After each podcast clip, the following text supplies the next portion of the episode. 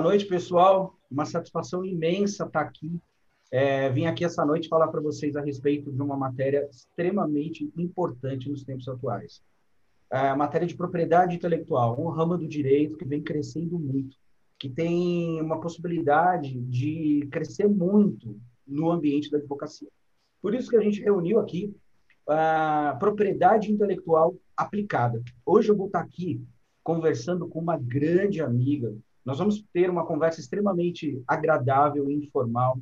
Estamos aqui falando entre colegas a respeito das possibilidades de trazer para o advogado um ambiente de trabalho dentro da área de propriedade intelectual. Esse aqui, de fato, a gente vai falar sobre conteúdo, vamos falar sobre direito de autor, a gente vai falar sobre marcas. A doutora Fernanda, que está aqui comigo, é especialista nisso, minha grande amiga, de pós-graduação. Nós fizemos o curso de especialização alguns bons anos atrás. Não vamos falar de todos esses anos para não revelar a nossa idade. Pois é, mas... ia falar bafa.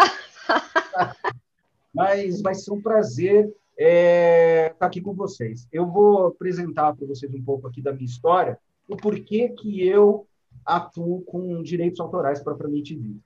Bom, eu, quando entrei na faculdade, o meu objetivo sempre foi advogar. Eu sempre é, tive o propósito de ser advogado. Porém, desde criança, eu sempre toquei, eu sempre fui músico, eu sempre tive uma relação muito forte com música. Então, eu cresci, ao invés de jogar bola com os amigos, eu cresci tocando violão. E depois eu comecei a tocar baixo, comecei a tocar com bandas. E isso até virou, de alguma maneira, um, um, um, alguns trabalhos. Eu comecei a trabalhar com isso, inclusive. Muito embora eu sempre apaixonado pela área do direito, a questão da música para mim era uma coisa que nunca saía da minha cabeça. Quando eu cheguei na faculdade, eu comecei a pensar, poxa, eu preciso dar um jeito de sincronizar esses dois, essas duas paixões. Foi, foi assim comigo, entendeu, Pedro? Eu precisava dar um jeito, eu tinha uma loucura de estar lá na faculdade e sincronizar. Quando eu cheguei lá, eu vi que tinha uma matéria é, relacionada aos direitos autorais dentro do ambiente de propriedade intelectual que a gente ia experimentar alguma coisa disso lá no direito empresarial. Quando chegou no direito empresarial, nós ficamos falando sobre as modalidades de empresa e ninguém falou sobre propriedade intelectual. e eu acho que é assim que costuma acontecer. Né? Eu não sei como está hoje as grades das, da, da graduação, mas é, é, um tema que é muito pouco explorado. Essa é a nossa percepção. Eu tenho aqui os meus bate-papos com a doutora Fernanda, especialista, militante na advocacia na área da propriedade intelectual e a gente chega a esse consenso. Quando eu vou conversar com outros advogados, isso é uma coisa muito clara. Por isso que nós pensamos aqui, quisemos ter esse bate-papo, é, propriedade intelectual aplicada. Então, essa é a minha história, por isso eu vim para a área dos direitos autorais e eu consegui sincronizar. E quando cheguei na área dos direitos autorais, vi que tinha muita oportunidade com o direito autoral para o advogado, seja no licenciamento das obras, seja na maneira de você instruir o compositor, seja na maneira de você lidar com as pessoas que são detentores titulares de direito autoral. Então tem muita oportunidade, porque tem pouco, pouco mercado para isso, além do mais de ser uma área extremamente leve, é um ambiente leve do direito. Não que nós, como advogados, não atuamos, de repente, dentro da esfera civil em outras áreas. Isso não te impede. Existe litígio, né? Como qualquer ah. outra área, tem Exato. essa parte de litígio. Mas concordo com você. Maneira... Exato. Ela você é... vai experimentar ali de alguma maneira um ambiente processual a qualquer momento. Né? O direito instrumental ele vai ter que estar guardadinho ali contigo. Mas a possibilidade de você ser o ombro de alguém que é titular de um direito autoral, de, de uma marca, é muito grande. Então, quando você acaba avançando para isso, além de você ter esse ambiente mais leve, de, de você estar tá, é, cuidando ali de uma assessoria que não é propriamente da dor, mas é do amor daquela pessoa. Então, é extremamente interessante. Feitas as minhas palavras aqui, eu gostaria de passar a palavra para a doutora Fernanda, que ela também vai se apresentar e vai falar para a gente hoje temas extremamente interessantes. Inclusive, eu vou aprender muito sobre a questão de ah. marca, sempre quero saber mais. E a, e a, e a Fê, ela, ela é, é, domina esse assunto. Fê, se apresente para nós aí, conta um pouco da tua história. Então, gente, eu sou a Fernanda, sou advogada há muitos e muitos anos também. E, curiosamente, também sempre tive essa paixão por música. Também, na época da escola, ganhei uma guitarra, que está aqui comigo há anos aposentada, acho que eu já esqueci tudo, voltar para umas aulas. Mas eu também sempre pensei, nunca passou pela minha cabeça ser outra coisa que não advogada. Então, também tinha essa, essa questão, qual ramo, o que, que nós vamos defender? Eu pensava sempre em querer defender as pessoas, né? Daqueles filmes que a gente vê no, no cinema. E aí, bom, curiosamente, meu pai, advogado, uma empresa de marcas e patentes. Primeiro ano da faculdade, comecei, falei, vou fazer estágio, obviamente, com meu pai. E aí que ele me apresentou a área da propriedade intelectual. Diferentemente de você, eu que dei aula de propriedade intelectual para minha turma, porque a gente, eu, se eu não me engano, acho que foi no segundo ano, segundo ou terceiro ano, dentro do direito empresarial, tinha um capítulozinho pequeno de propriedade intelectual. É. Né, eu, discreto, super. É. E eu já trabalhava há dois anos com isso, então eu acabei ensinando, compartilhando um pouco da minha experiência até para a minha turma. Então, desde o início da, da minha carreira, já trabalho com propriedade intelectual, gosto muito.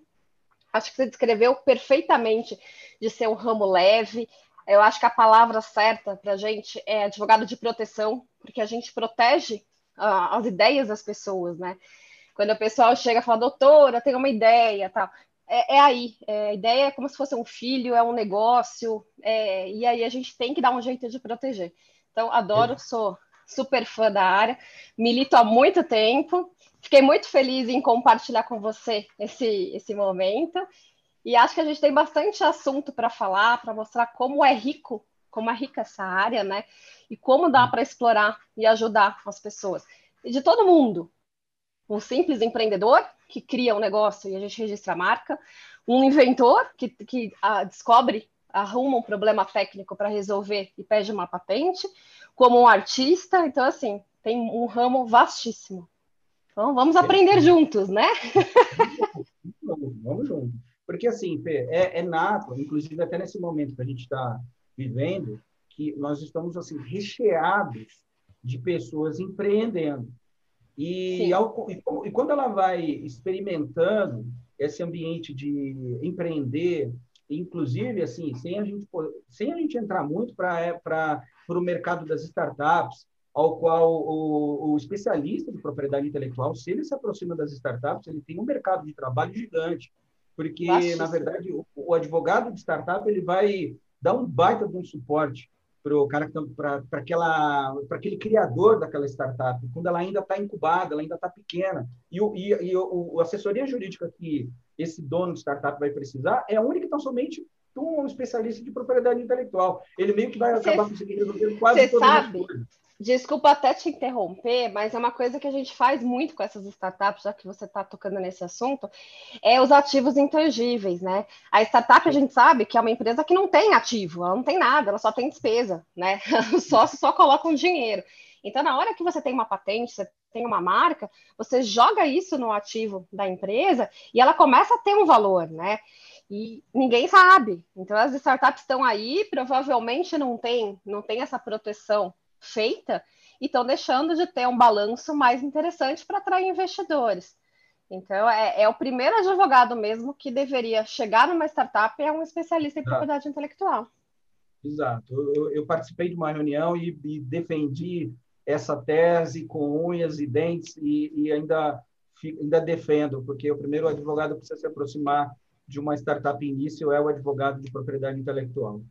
É, ô Fê, é o seguinte, então, dentro de tudo que você me contou, eu queria saber como funciona a, a, a tua operação de negócio, para que, junto com isso, você vai é, esclarecendo para a gente esse ambiente da marca. Então, assim, a marca propriamente dita, vamos imaginar aqui um pequeno empreendedor. Esse pequeno empreendedor, ele procurou lá um serviço contábil, fez lá a, as formalidades de junta. A partir desse momento, qual é a relação dele com esse CNPJ, com esse nome fantasia, com a marca? O que propriamente ele precisa ouvir de você? Esse cara que está iniciando essa operação comercial, o que, que ele precisa ouvir a respeito do conceito de marca? O que, que você falaria para ele, por exemplo? Então, a primeira coisa, depois de passar dessa fase mesmo de, de, junta, a gente tem, eles têm o nome fantasia. O nome fantasia é a marca, né? É aquilo que identifica o produto ou o serviço dele. Então, normalmente está estampado lá no CNPJ o nome fantasia, o que acaba causando uma confusão, porque ele acha que por estar no CNPJ já é registro e já é dele. E na realidade, esse nome fantasia nem é obrigatório de estar no CNPJ. Então a gente tem que mostrar para ele que é necessário sim um registro no órgão, no, no INPI, né, que é uma autarquia federal, que esse órgão sim que vai dar para ele o direito exclusivo de uso dessa marca. Então, aí o que a gente faz? Registro no INPI, vamos atrás do domínio na internet, que é super importante. Hoje você tem que fazer pesquisa, é na junta, é, no, no, no domínio para verificar se está disponível, nos perfis em redes sociais, porque não tem sentido cada um ter um nome diferente. Então a gente tem que unir tudo e você conseguir hoje que seja livre é difícil. Então a gente já começa do domínio, perfil em rede social, marca e junta comercial. E aí sim ele está apto para poder divulgar, porque a marca, também você sabe disso, é de quem, hoje aqui no Brasil, é de quem registra primeiro. Se você, o, o direito anterior de uso não garante esse negócio. Então, sim. é necessário, sim, que você registre isso para que você tenha o uso exclusivo. Tá, o que é totalmente diferente do direito de autor, né, Fê? Que qualquer sim. registro dentro do ambiente do direito de autor, ele é uma mera presunção de prova, isso não garante absolutamente nada.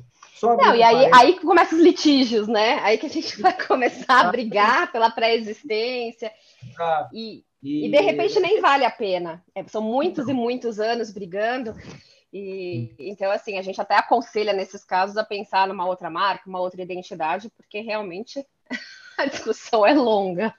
Então, aí você vê que bacana, né? Olha só, Fê, você imagina que dentro da propriedade intelectual, a gente tem lá numa ponta é, toda a esfera operacional da marca, onde a prova da marca, de propriedade da marca, ela depende desse registro no INPI, então. Aí Sim. você imagina que, que, numa outra ponta lá da propriedade intelectual, que também é um serviço para o advogado, ele tem lá de um outro lado uma assessoria, uma consultoria que ele pode que ele pode ali estar tá, é, é, utilizando do serviço de advogado para esse detentor de direito de autor numa outra perspectiva, porque dentro da esfera do direito autoral, é, um registro não significa absolutamente nada. Né? Exatamente. Né? O registro ele é só uma presunção de prova, porque a qualquer outra pessoa pode a qualquer momento ir lá e dizer que aquilo ali é, merece um contraditório, merece uma contestação, porque existe uma possibilidade de que a autoria de outra pessoa. Até porque o espírito do direito, de, o espírito do direito autoral é a originalidade. Então, Exatamente. aí nós estamos com uma ponta completamente diferente do universo da marca. Por isso que eu, eu fiquei bastante interessado em falar isso contigo, porque por mais que nós é, atuamos com propriedade intelectual, nós atuamos em pontas completamente distintas, porque o meu objeto de negócio, na maioria do tempo, é o direito autoral. Então, para mim, tudo é presunção de prova. Tudo eu posso duvidar. Então, eu estou sempre duvidando. Né? Será? Para mim, tá, toda vez que eu, eu vejo qualquer constatação de que, ah, não, é, eu tenho a prova, eu fiz o registro, tem lá o, o, o, o cidadão que me, que me procura, às vezes por uma, por uma determinada questão, por uma determinada é, pergunta a respeito de um caso dele, propriamente dito, e ele, ele vem lá com os documentos. Não, mas eu fiz o registro, eu fui na Biblioteca Nacional, eu fiz um, aqui um, uma certificação de cartório. Amigo, não significa absolutamente nada, nada, se tiver outra pessoa que consegue alegar e provar a respeito da, da autoria dela ser original. Então, sim, e tem uma outra, um outro fato e bem interessante o direito autoral não exige exame, né? A marca ela é examinada, existe um examinador que vai verificar se ela pode ou não, se ela conflita com alguém. Então é por isso que, que é diferente. Ao direito autoral, não. O, o, próprio registro que você faz é essa segurança jurídica para ter uma data só. Mas ninguém Exato. foi lá testar que ela realmente é exclusiva, que é inédita, que, que é original. não existe, né? É, a, a palavra é original. Não, ó, que estou aqui certificando que a tua obra é original. Não tem isso. Não, não é tem, é possível. não tem. Então, por isso que é tão importante é, a, o, um advogado próximo de um grande compositor, é, de um advogado próximo, de alguém que detenha, que seja titular de direito autoral. E existem muitos titulares de direito autoral: Sim. as editoras, os compositores, os músicos que participam, inclusive, de gravações. Existem muitos titulares de direitos autorais, ao qual é o objeto de questão para que um advogado especialista na área possa ali solucionar, né? Então, é, voltando para essa questão que você estava me falando, que eu achei extremamente interessante. Então, dentro da tua operação, que você faz todos esses registros de marca, depois que eles fez as formalidades de, de junta comercial, é, lá na, na, na, tua operação, é, é também uma particularidade do advogado de propriedade intelectual fazer ah, essa certificação dentro do mundo digital? Como é que funciona? Porque dentro do ambiente do INPI eu entendi que você ah, me diz com relação a essa verificação por parte do, do, do INPI, por conta de toda essa formalidade que existe de você ir lá e falar, eu quero ter esta marca, né? Agora, dentro do mundo digital, Fê, pegando o gancho aqui contigo, como é que seria? É, você acaba registrando, por exemplo, perfis, né, em plataformas, perfis em redes sociais. Isso basta você colocar o nome, normalmente é a marca. Mas se ela violar uma marca de terceiro, você é obrigado a trocar. Então, não é porque você fala, eu tenho um perfil aqui com o nome X que eu posso usar, nem sempre. Se você estiver explorando, a grande diferença disso é a exploração comercial. A hora que você sai estampado com esse nome, que a gente está chamando agora de marca, porque está identificando um serviço, não pode usar a viola direito, e aí é crime. Então, nas plataformas digitais é muito importante o nome de domínio que você verifique também, porque antigamente todo mundo podia registrar tudo. Hoje já existe uma, uma, uma, pesquisa que você faça e que eventualmente você não consegue o registro, porque colide com uma marca de alguém.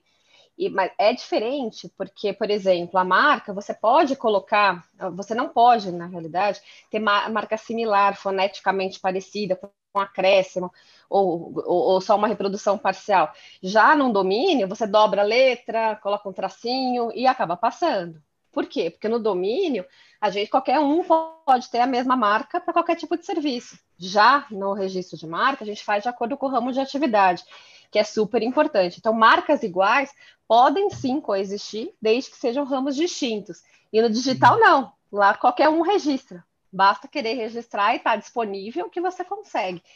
Então, precisa também ter um pouco de cuidado. E a gente consegue assessorar o, o advogado especialista justamente para verificar os pontos de, de, de risco que alguém corre em colocar um perfil errado, o nome imitando a marca de alguém. É, é, é, engraçado, mas você vê, a gente tem que acabar fazendo esse tipo de assessoria para eles. Você fala assim, na hora que você tem uma marca, você precisa identificar qual é o objetivo da marca. Identificar um produto ou um serviço, né? E o que acontece? As pessoas elas vão atrás de uma marca famosa, falam, ah, eu acho que eu estou indo para esse ladinho.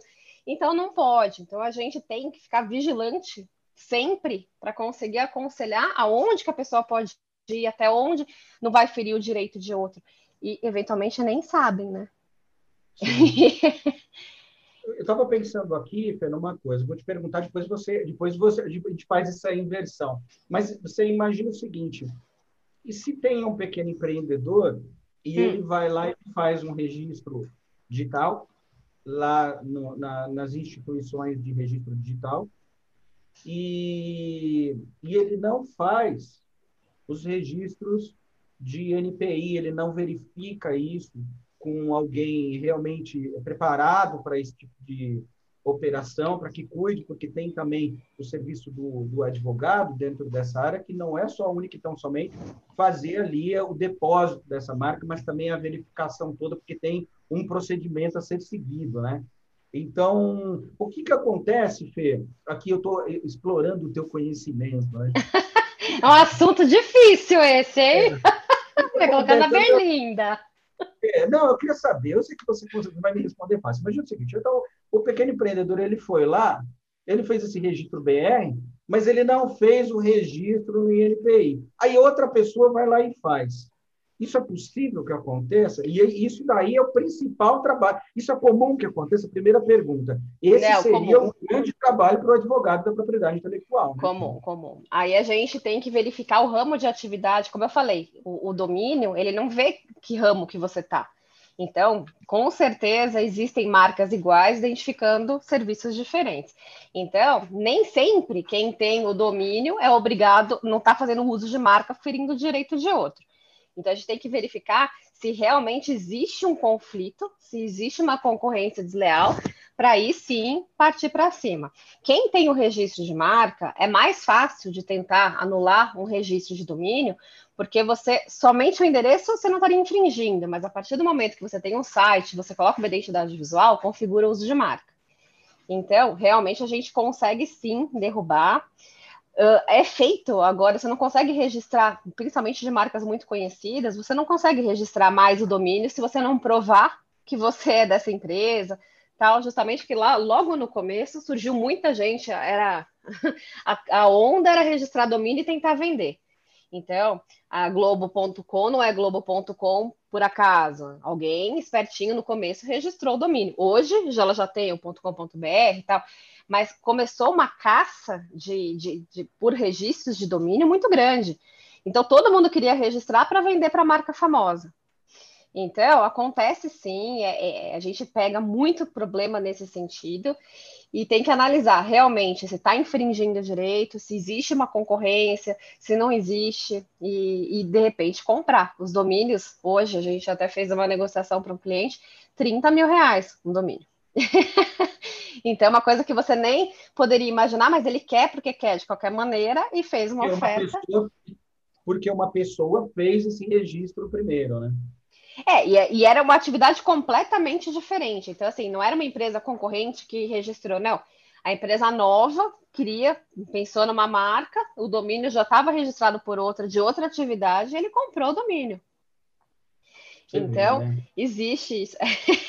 e a gente tem que, tem que prestar muita atenção, porque às vezes não é intencional, né? A gente não pode achar, ah, ele está querendo registrar para me vender. Nem sempre.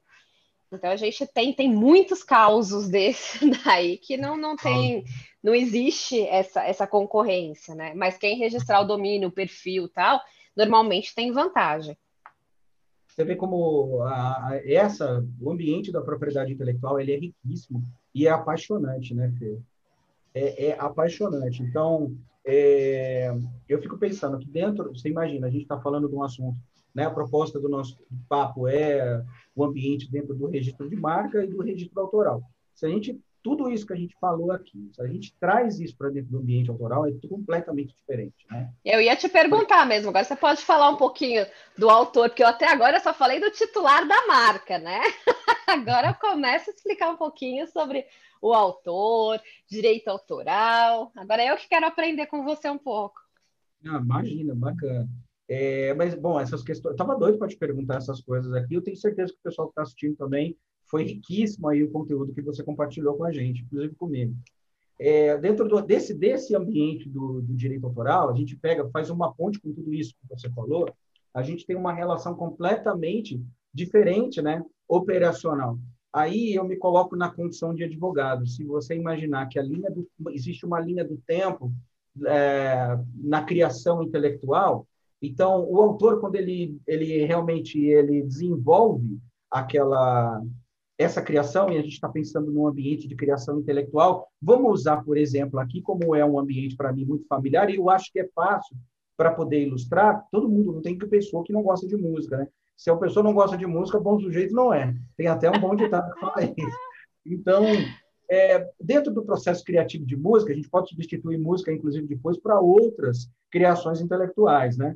É, que vão ter as suas particularidades, mas é, elas vão se aproximar bastante. Então, dentro do ambiente da música, por exemplo, na hora que esse autor ele desenvolveu essa criação, a própria né, a, lei ela diz que a partir do momento que aquela criação foi criada e de que e aquilo ela tem o fator original como espírito, né, como espírito de criação, a originalidade ela está envolvida com aquela criação, então aquilo ali está tá definitivamente protegido. E no ambiente da música, as coisas elas, elas, elas vão andando fase a fase, elas vão seguir uma ordem cronológica. Porque uma pessoa, por exemplo, quando ela faz esse, esse processo criativo da música, ela, ela vai precisar pegar aquilo que ela, de repente, compôs, aquela obra musical, é, aquilo que está tá criado, ele vai precisar transferir aquilo para um papel que o ambiente de escrita, de documento musical, é uma partitura. Então, esse ambiente da partitura, ele já é um início de uma formalização. Né?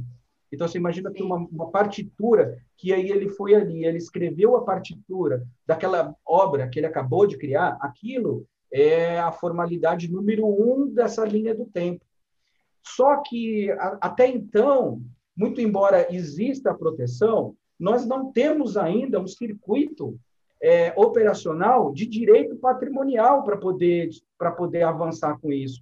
O nosso direito patrimonial com relação ao autor, ele vai iniciar a partir do momento onde ele consegue pegar aquela obra que ele criou, ele fez as primeiras formalidades para poder transformar aquilo num fonograma.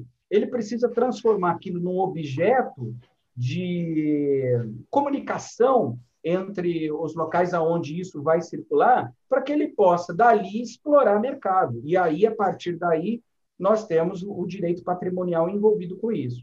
Então, no que diz respeito a, ao registro que a gente estava falando, né? Naquele momento, por exemplo, essa partitura que ele escreveu, se ele tem condições de escrever a partitura daquela obra, ele acabou de fazer aquela, aquele processo criativo dessa obra musical. Se ele consegue fazer essa, é, é, essa partitura, ele já tem uma presunção de prova, porque ele foi ali, colocou a partitura e, e ele assinou, ele datou, ele colocou aquilo numa pasta virtual, ele colocou aquilo num e-mail, ele colocou aquilo numa conversa de WhatsApp, nós temos uma presunção de prova. É, é uma materialização, né, da, do, do, processo criativo dele, né? Exato. E isso é muito comum, assim, muito comum que aconteça quando existe assim um grupo de compositores, um grupo de pessoas que produzem música de forma assim comercial, dizendo. É muito comum que, que, que essa conversa entre eles, elas se comunicam e às vezes, por conta de algum desacordo comercial, vem ali aquela questão dizendo, falou, mas eu contribuí com isso, essa obra ela, ela nasceu por conta da minha é, da minha participação, eu sou coautor porque eu estive ali e eu ajudei a criar e eu que fiz a, a, aquela transcrição daquela partitura. Aí vem uma série de, de, de problemas, de intercorrências que acabam sendo intercorrências jurídicas, né? Sim que na maioria dos casos essas pessoas elas não têm ali uma, uma rotina de perguntar isso para um advogado. E até então é cultural isso. Então quando eu fui conquistando é, é, esse mercado para poder é, educar inclusive as pessoas no intuito de chegar para amigos que tenho que são músicos que eu que que realmente trabalham com isso eu sendo advogado e querendo atuar nessa área eu sempre tive a preocupação de orientá-los né? no que diz respeito a, a, essas, o número, a número de formalidades que puder acontecer com relação a isso, é, ele faça, para que ele consiga ter essa presunção de prova é, de forma mais robusta. Porque existe um, uma lenda urbana de que ah, eu vou fazer um registro na Biblioteca Nacional e isso vai me, vai me atender. Ah, eu vou fazer o registro na, na Universidade de Música, não sei da onde, que isso vai me atender. E é uma mera presunção de prova e isso realmente acaba não prosperando. Tem um fato muito curioso com relação a isso também, que é, inclusive, muito comum acontecer para mim, que a partir do momento que essa obra foi criada, ela virou um fonograma. Existem essas presunções robustas de prova com relação a esse autor. É, tem também uma possibilidade de ser requerido, caso aconteça esses desacordos comerciais ou alguma outra pessoa se entendeu no direito de, de reclamar por aquela obra e de repente alguma ela ela já tem um registro com um registro da, parecido com aquele e ela querer reclamar por conta daquilo é, reclamar o, conceito de plágio. Então, é comum também que isso aconteça, que as pessoas reclamem plágio e fica e também a questão do plágio também existem várias lendas urbanas com relação ao plágio dentro do ambiente musical. O plágio é, do... assunto difícil esse. É muito Porque o plágio existe uma lenda urbana fortíssima de que para ser plágio precisa ter um número de né, notas musicais iguais e a partir dessas notas musicais iguais. Se tiver um número de compasso parecido, que é ali uma, essa transcrição musical, ali a gente pode poder, a gente pode fazer a reclamação do plágio. E na verdade, quando você chega dentro dos, dos tribunais, se você vai ingressar numa, numa ação dessa para poder falar, olha, isso é plágio, isso é meu, eu quero reclamar por isso. O próprio entendimento dos tribunais nesse sentido é que a, a questão ela vai muito além de uma mera transcrição. É muito mais avaliado a questão do próprio espírito da obra, a percepção que a pessoa tem a respeito daquela, daquela obra musical que está sendo executada. Então, é, como o fator dentro do direito de autor ele é a originalidade, é, quando você vai reclamar plágio, você precisa dizer que a percepção a respeito daquela obra é igual a outra. Ela, ela, ela, tem a mesma, a mesma percepção. Então, precisa se levar em conta outros critérios, né? não só particularmente essa questão da lenda urbana, como a gente falou aqui, que é a transcrição da partitura com número X de notas, né?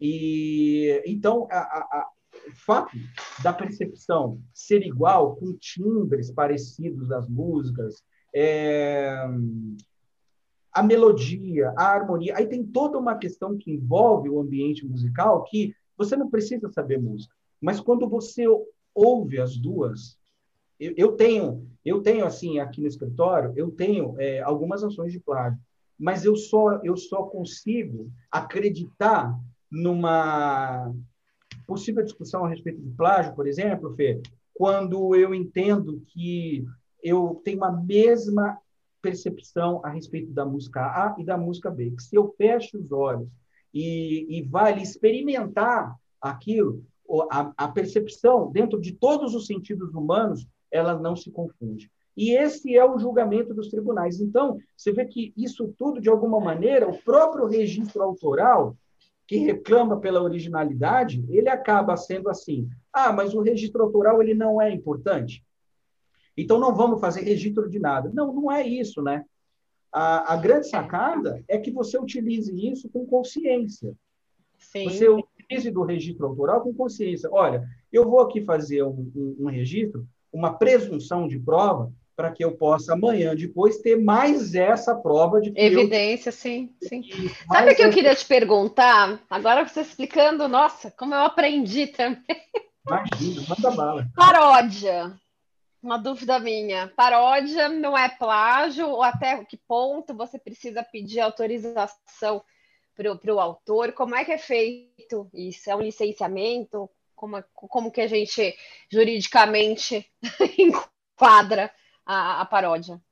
Então, Fê, a gente tem um, uma discussão bastante difícil com relação à, à paródia dentro dos A gente está se, tá se desafiando, hein? Porque, não, mas é extremamente bacana falar sobre isso. Para quê? Para quem. Isso aqui, sabe, a grande sacada disso tudo é o seguinte: quem está lá assistindo é, vai entender o quanto é apaixonante essa, essa área. De, isso é apaixonante. Você entra para dentro disso, é, é, o envolvimento que você tem com isso daqui é, é muito bacana. É, é, muito diferente de outras áreas do direito, com que ali você está propriamente é, lidando com a dor, muitas vezes, uma dor muito grande né, do teu cliente. Na área da propriedade intelectual, você está lidando com criação, com ambiente de, de criatividade, né, de, de, dessas coisas, então é extremamente interessante. Então, no caso das paródias, né, em regra, não se, não se pode, é, cada caso é um caso, né, Fê? Cada caso é um caso dentro do ambiente da paródia, ainda mais quando você pega esses jingles que é utilizado para poder é, fazer campanhas políticas, aí é um outro tipo de um outro tipo de interpretação, né? Porque aí precisa do licenciamento. Mas aí quando você pega uma paródia, por exemplo, que leva para o ambiente da, da comédia, essa é uma, uma, uma atividade que ela não pode ser considerada plágio. Nossa. Não pode ser considerado plágio. Vai ser difícil você alegar ali uma constatação de plágio, por conta da, da, do, do, próprio espírito da coisa. E os julgamentos, muitos julgados dos tribunais, eles levam para esse sentido. Então, mais, salvo o melhor juízo, vai valer muito a ocasião de cada caso, né? A, a, a, a, intenção, né? É a intenção. A intenção. A intenção, a motivação daquilo, a maneira como aquilo vai ser utilizado, como é que é o produto final disso, de que maneira que está sendo instrumentalizado. Né? Isso é muito. Então, é, é, é, dentro dessa, de, dessa nossa matéria, é difícil ser absoluto, né? Muito difícil Sim. ser absoluto. Sim, e eu me lembrei também que quando a gente fala em direito, né? Estava falando em direito patrimonial, a gente tem o, o, direito moral do autor, que isso é intransferível, né? Então, essa obra de criação é sempre dele. E fazendo um paralelo com a marca, mesmo que você registre como marca o seu nome, o seu nome civil, você pode vender esse nome, né? A gente tem vários casos de pessoas que venderam o próprio nome, né? Licenciaram, fizeram uma sessão do próprio nome civil. Então você vê como é, como é diferente, né? A, parte do direito autoral do direito industrial. No autoral você não jamais, né? Você pode tirar. Agora você imagina você não poder usar o seu próprio nome porque você licenciou para outra. É, é, muito legal isso. E você não falou de direito moral. Exato. Então, uma, eu vou pegar esse teu gancho e vou te contar um caso que eu tenho aqui no escritório. Não vou falar o nome das partes por conta da confidencialidade e tal. Mas imagina o seguinte: olha só, Fê. É, existia uma dupla sertanejo de muito sucesso na década de 60, 50, 70. Eles fizeram muito sucesso. São pioneiros dentro do ambiente do, do da música sertaneja. E eles até então, naquele momento, ninguém tinha informado para eles, até a operação devia ser muito é, iniciante, né, no, no, que diz respeito ao setor comercial do ramo do entretenimento. Então, não, não falaram para ele com relação para eles com relação ao registro da marca daquele nome daquela dupla. Nossa. Depois de muito tempo, já chegando próximo aos anos 80, eles fizeram esse registro.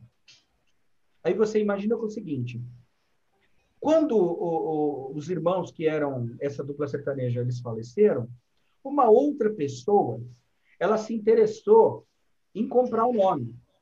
E essa pessoa que tinha feito o registro era um, um filho, um sobrinho, alguém ali da família que havia tido autorização para poder fazer o registro do nome dessa dupla sertaneja. E no momento do, do falecimento do, do último irmão, que fazia parte dessa dupla, ele vendeu. Olha, eu vou vender, os, os pais morreram, a dupla agora encerrou, a gente não vai continuar com isso, vamos vender o nome.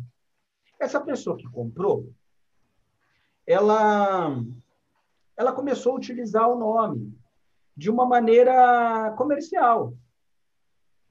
Só que no momento que ela começa a utilizar o nome da, da, da, de forma comercial, ela quer remeter dentro da operação nova dela de negócio a figura, das, a figura das pessoas lá de trás.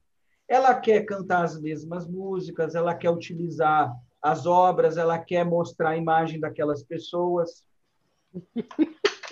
Entendeu? Toda, olha, olha que caso extremamente bacana de poder. Isso aqui seria bacana, inclusive, colocar na prova da OAB, né? Na área de. essa, essa é difícil. Então, mas olha as possibilidades dentro do mundo real, dentro do circuito da propriedade intelectual, o que é possível. Alguém vende a marca, falando, não, não quero mais utilizar de, é, desse, dessa propriedade intelectual que, que a minha família tem. Eu vendo para você. A pessoa vai lá e compra. Então, eu tenho a marca. Mas, a partir do momento que eu tenho a marca, eu tenho o espírito daquela criação, eu posso utilizar daquelas, daquelas imagens, eu posso utilizar Lógico daquela obra. Então. Então, isso... mas ó, olha que interessante isso. Pode usar daquela obra? Depende. Depende. Foi 70 anos depois da morte do autor. Cai em domínio, público. domínio público. Se cai Coisa domínio... que a marca, você sabe que não cai em domínio público nunca, né? Exato, exato. Mas aí você imagina o seguinte: se a gente está é, dizendo com relação à utilização da obra, aí a gente tem esse respaldo do domínio público por conta dos 70 anos. Legal. Mas o que tem por detrás disso? Que é as Imagem. imagens, as imagens, né? É, a figura daquelas, da, de, dessa criação intelectual dessas pessoas que de repente entra na memória dessa, de, desses filhos e desses netos que tem hoje e vem lá uma marca completamente distinta utilizando da memória. Não, é, uma, é uma falsa associação, né? Porque você não tem aquele espírito que você tinha. E isso a gente pode colocar na marca, acontece muito. As pessoas negociam a marca e não necessariamente é a mesma pessoa que tocava.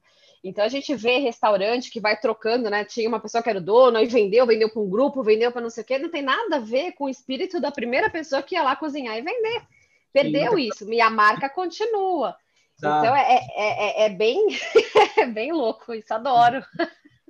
Não, é muito legal. Agora, a questão foi que eu queria te perguntar sobre essa questão dos licenciamentos de marca, até para que eu também possa dizer a respeito dos licenciamentos de direito autoral. Como é que funciona essa questão dos licenciamentos da marca? Existe uma marca, existe um proprietário dessa marca e ele, de alguma maneira, quer licenciar. Como é que essa operação, e melhor, como é que o advogado pode atuar com isso? Onde entra o serviço do advogado com isso tudo?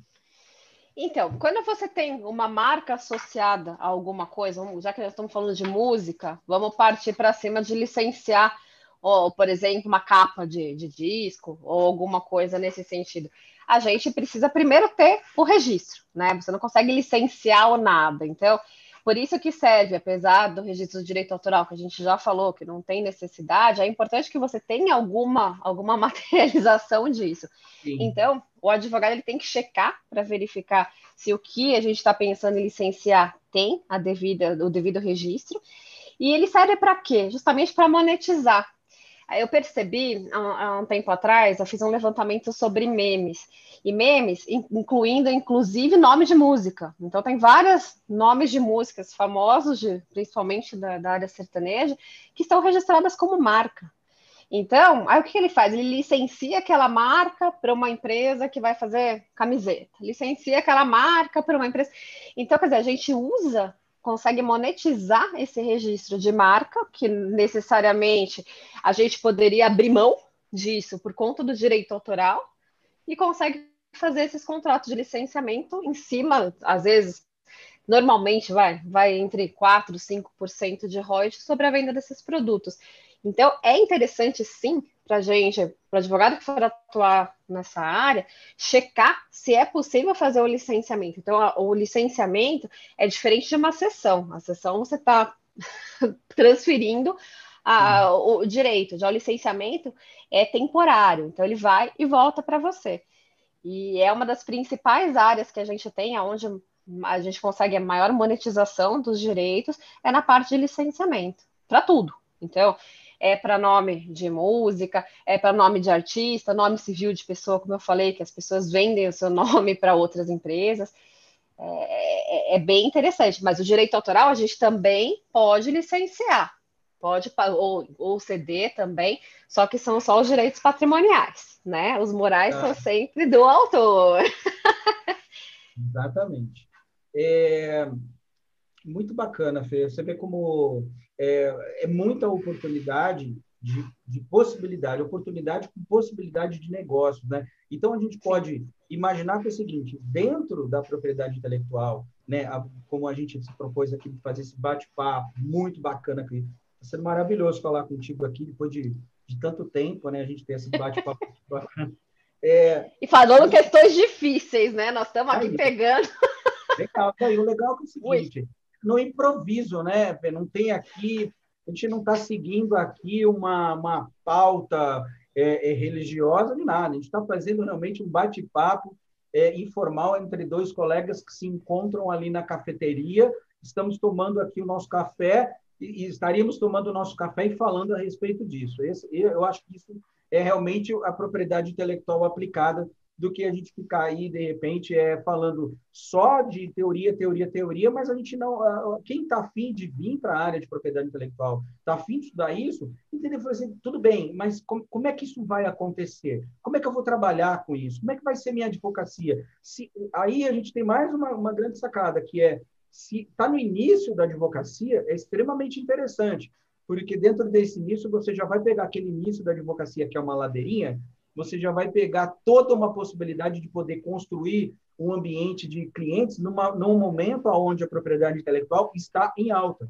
porque as pessoas estão produzindo, estão empreendendo mais. Né? Eu aqui no ramo, né, dentro do meu ambiente do direito autoral, eu vejo pessoas montando editoras de música, eu vejo pessoas é, produzindo lives, sendo empresas de produtoras de live, tem que lidar com direito autoral toda hora, Sim. tem que licenciar música toda hora, tem que, tem que saber todo esse ambiente de, de formalização entre as pessoas que participam de alguma maneira da obra musical como no, que tem é, um direito conexo para poder receber ou para poder saber lidar com a associação de direito autoral que é o que de repente vai pagar aí hoje tem uma vertente grandiosa que é o seguinte: hoje a pessoa ela tem dois meios de receber direito autoral. Ela recebe o direito autoral pela execução pública pela via do ECAD, que é o escritório responsável, mas e também pelas plataformas digitais através das agregadoras de direito autoral. Então, é, tem, tem realmente um mercado extremamente produtivo, é realmente acreditando nisso que eu estou aqui contigo. Acho que outros advogados podem sim ter um grande sucesso na área, podem é, é, é, avançar para dentro desse mercado e certamente é, conquistar muitas oportunidades dentro da, da propriedade intelectual. E, e, a propriedade intelectual, a gente pode pensar que ela entra em todos os ramos do direito. Vamos pensar em contrato de trabalho, o que for Exato. produzido né, pelo, pelo empregado, está na função, se não está, tem cláusula de propriedade intelectual. Nossa, eu, eu vejo contratos diariamente, que tem sempre nos contratos, tem cláusula de propriedade intelectual, que ninguém entende nada. Eu acho que vira aquele copy and paste de um para o outro, que você fala, o que, que, tá, o que, que significa isso daqui aqui? Então as pessoas não entendem, e na hora que a gente vai analisar um contrato, até o advogado da parte contrária fala, puxa, que bom, você arrumou a minha, o meu texto de propriedade intelectual. Porque ninguém sabe, vai só colocando e fica de praxe. Mas é muito importante, vê, em qualquer ramo do direito tem isso. O do direito trabalhista, agora ele é muito forte porque Sim. realmente tem essa discussão, né, pesada em relação à propriedade intelectual de criações. Então, Fê, você sabe que aí isso me desperta também a possibilidade de falar para os colegas que têm interesse de comprar de propriedade intelectual que é, a partir do momento que você tem ali uma relação de assessoria e consultoria com um cliente que está, de repente, pedindo suporte para poder fazer verificação de contrato, é, você tem um, uma relação mais próxima com esse cliente, de, um, de uma certa constância. Então, esse cliente vai estar sempre contigo, porque o tempo todo ele vai estar te pedindo para fazer essa releitura de contratos, para poder fazer uma transformação de minuta, adequar a adequação de minuta.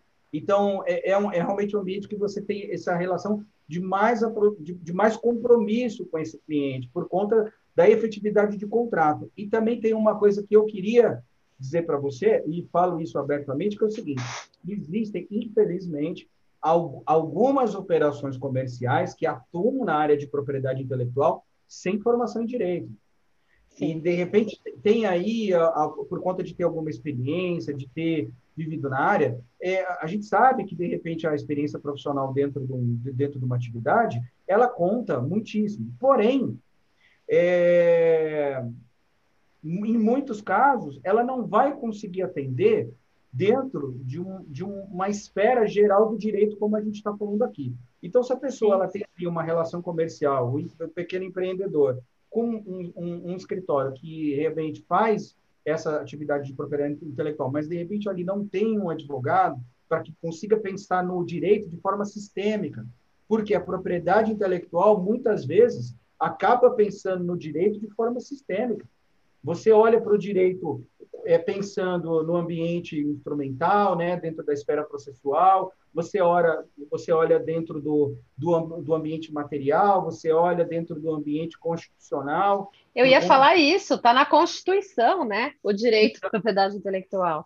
Então, então tem toda uma sistemática o advogado de propriedade intelectual ele vai precisar olhar para o direito de forma, de forma sistemática e ele vai entender em algum momento que o direito eles o direito vai acabar se encontrando.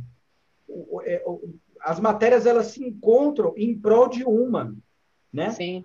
Então, eu acho extremamente arriscado quando alguém entra para dentro de uma operação, e eu não é muito incomum isso acontecer, entra para dentro de uma operação de, de poder fazer esses registros, fazer essa operação com marca, fazer essas operações de direito autoral, sem ter alguém lá que consiga entender o direito de forma sistemática.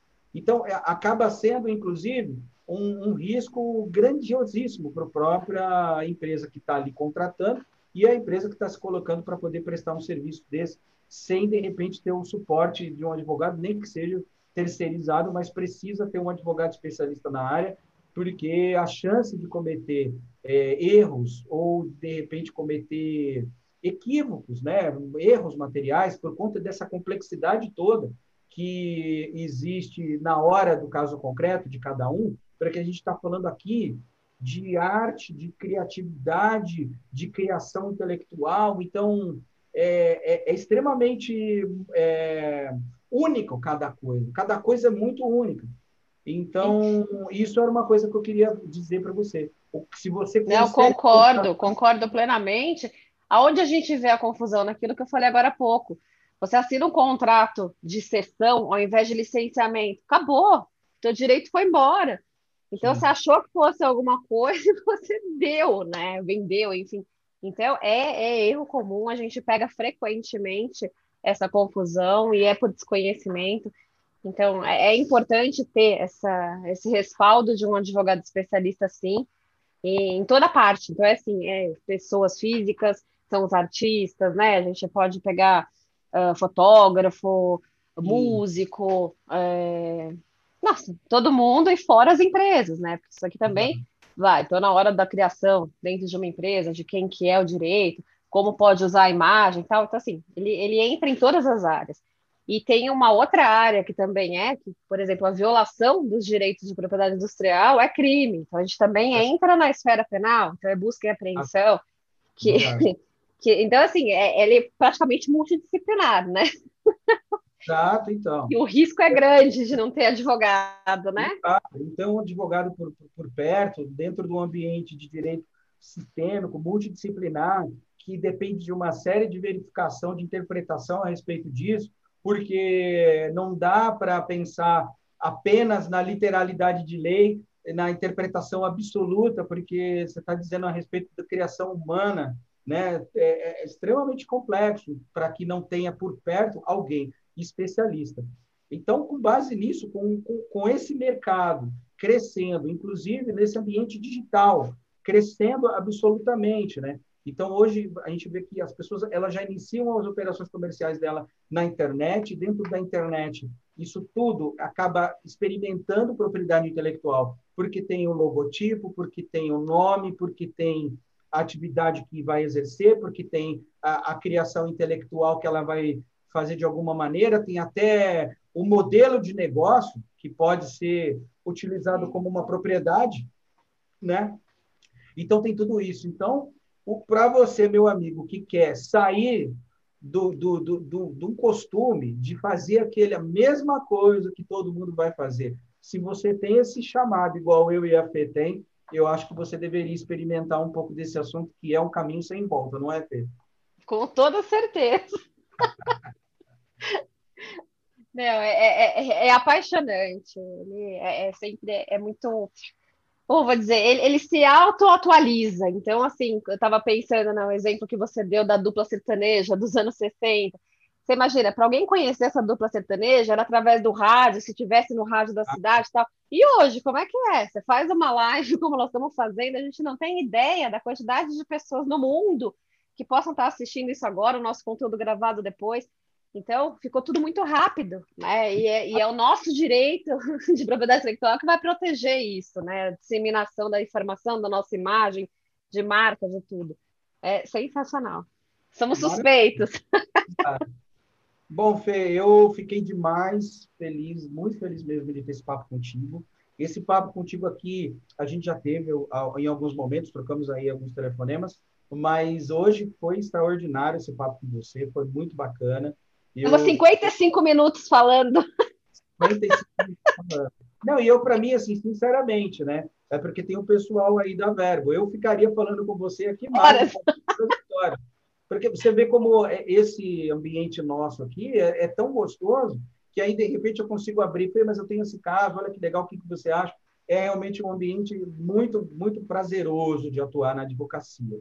É, eu ficaria mais, muito mais tempo, mas a gente tem um tempo para poder cumprir com o pessoal da Verbo. Eu queria, mais uma vez, aqui da minha parte, agradecer demais o pessoal da, da Verbo Jurídica, que está fazendo um trabalho maravilhoso na internet, é, com professores espetaculares dentro da, de cada sua especialidade na área do direito, realmente trazendo é, uma forma extremamente inovadora de informação e conteúdo para o advogado, né, para o profissional do direito. E eu estou muito feliz de estar aqui, poder servir de alguma maneira, em, compartilhando um pouco aqui da minha experiência com algo que, para mim, eu creio e sou tão apaixonado. Eu realmente estou tô, tô, muito feliz e quero agradecer também você, Fê, por ter permitido essa experiência comigo, estar tá aqui comigo esse tempo todo, uma hora batendo esse papo.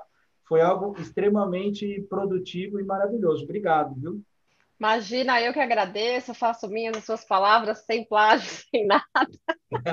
Você disse tudo. É, é, é, muito legal a gente compartilhar o conhecimento e, e, passar que você vê que a gente vibra, a gente é apaixonado pela nossa área, então se a gente conseguiu passar um pouquinho dessa paixão que a gente tem, já valeu. Legal. Agradeço muito o convite. Exato, e quando a Verbo quiser, a gente está aqui de novo e da próxima a gente vai falar de outros temas, né? Falar que não faltam. Que não vai faltar. Então é isso, um beijo para todo mundo que ficou aqui com a gente. Quem tiver, tem aí as, as nossas redes sociais também, que, que a gente tem lá. Qual que é o, o seu Instagram lá mesmo, Fê? É, tá, pode ser o arroba IPLatamBR. Legal. O meu é o arroba Ruissan e estamos aí à disposição, extremamente fervorosos para poder dar aula nessa, nesse curso de pós-graduação, né, Fê? Com certeza. Botar essa galera para estudar e trabalhar com isso. É isso aí. Então, obrigada, gente. Boa noite.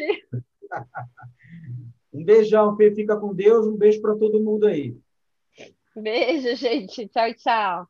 Tchau, tchau.